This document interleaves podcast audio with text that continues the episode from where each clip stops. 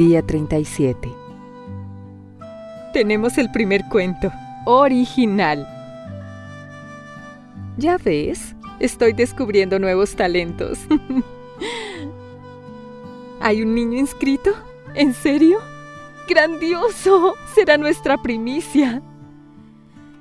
No, eso no es un problema. Todo se irá completando en el camino. Tenemos equipo, ¿verdad? Cada uno en su rol, dando lo mejor, una misma visión. Exacto.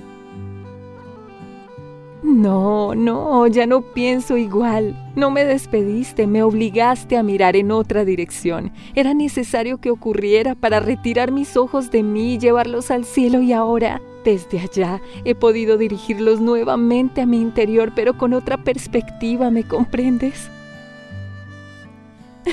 no, no importa, yo te mostraré cómo hacerlo.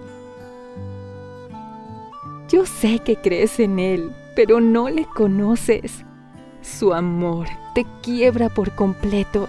Su presencia te pone de cara contra el suelo. Es tal su santidad que no puedes contener el llanto.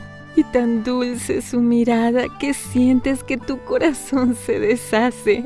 Su poder inmenso y tu pobre humanidad tan vulnerable, y después de esa humillación a la que tan tiernamente te conduce, después de esa muerte, Él te hace renacer y ese mismo amor, esa presencia, esa santidad, su visión, su poder, comienzan a llenarte y de repente sientes que eres otra persona, pero viviendo en el cielo y en la tierra al mismo tiempo. No, no le conoces. Te aseguro que no le conoces. Pero te está diciendo, ven,